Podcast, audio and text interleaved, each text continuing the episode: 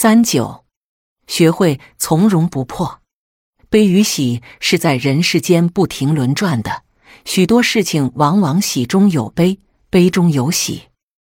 我们虽无法如圣人一般做到时时处事不惊，处处以微笑面对厄运，但遇事不大喜，不大悲，却是我们自己可以掌控的。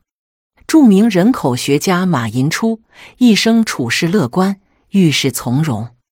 当大会对他大轰小嗡的进行批判时，他会戏称此为“洗热水澡”，并镇静地说：“我这个人每天洗冷水澡，才不在乎这些。”先生九十一岁时患上了直肠癌，医生都不敢对其轻易动手术，他却平静从容地走上了手术台。后来，当平反通知送到他面前时，他已是年过百岁。先生的处世之道与中国传统养生之道不谋而合。中医认为，喜怒哀乐、惊恐忧愁等七情都会不同程度的直接影响到人体器官的内在运作，而各种感情的适度和均衡，不但会帮助人的五脏六腑运作协调，更能使得我们的经络气息保持通畅，从而达到延年益寿的作用。君不见。古今中外的长寿老人，大都是性格开朗、从容处事之人吗？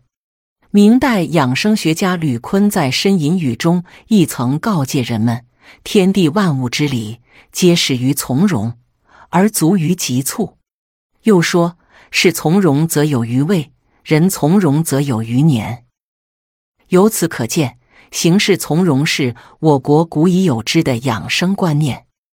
而以现代观点来看，从容行事亦不外乎表现为以下两点：有充沛精力，能从容不迫地担负日常工作。如若我们能从容有如太极之势，做事不急不慢，不躁不乱，不慌不忙，井然有序，那么我们便会多出许多精力，将日常工作完成得更加圆满。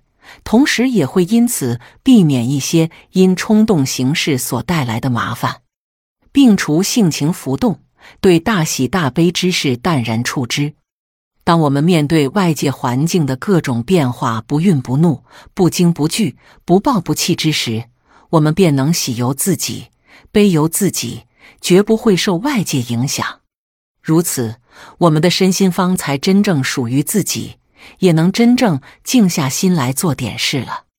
对于身体健康的老年人来说，从容负担日常工作并非难事。看淡喜与悲，古人也曾为我们做出了榜样。庄子就曾经一边迈着草鞋，一边坦然而论他对世界的看法。苏东坡一生仕途坎坷，但在遭贬的路上也不忘把肉烧得有滋有味，并曾吟道。谁道人生无再少？门前流水尚能西。要知道，悲与喜是在人世间不停轮转的，许多事情往往喜中有悲，悲中有喜。不然，塞翁失马一说又从何而来？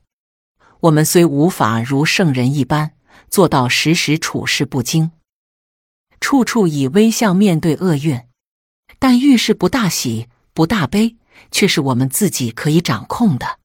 不过，处事从容，绝不是事事不多想、消极避之。恰恰相反，我们应安静自若，静观其变。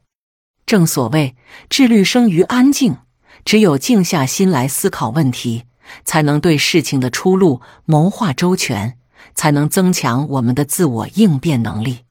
如此，我们即使在出乎意料的紧急情况下，也能急中生智，快速做出应急反应，应付自如。如此，我们才能真正看淡大悲与大喜，也能真正做到处事不惊了。这才是从容不迫的本意所在。事实上，我们虽不可能一辈子快乐无忧，但也无需过于在意自己偶尔被厄运缠绕。经历了世事的我们，定然能够在过往的人生中悟得。在大多数情况下，喜与悲都是结伴而行。只要看透了它的规律，处事从容并非难事。从容不迫有窍门，学会安抚心灵。随着年龄渐渐增长，生命的积淀逐渐厚重，我们的心灵则变得愈加成熟、愈加宽阔。天地可包容风雨，我们也应不为风雨所动。如此，一旦我们发觉内心因外界种种变故而开始不安时，便应及时以理智进行安抚。才能使心底初起的风波不会加剧，而转化为具有伤害力的海啸。学会看淡命运。世界上的万事万物纷纭复杂，不是都能由人把握。其实，我们不过都是这世界上渺小的一部分，是宇宙中毫不起眼的一点。与其天天怨恨为什么世界不是围绕着我们运转。不如理解并尊重自然的规律，不与天公作无义之争。珍视人生，善待生活。人生苦短，我们所遭逢的一切境遇，都可以看作是上天馈赠于我们的珍贵礼物，无论是喜是悲。这样一想，也便自然能从容应对世事了。人生体悟：这世间无论再大的悲喜。跟自然界生生不息的大造化相比起来，又算得了什么呢？我们与其常常为小事动火伤心，不如将心胸展宽些，执着放开些，悲喜看淡些。要知道，安闲如花、自在如云的从容心境，才是晚年健康和幸福的真境界。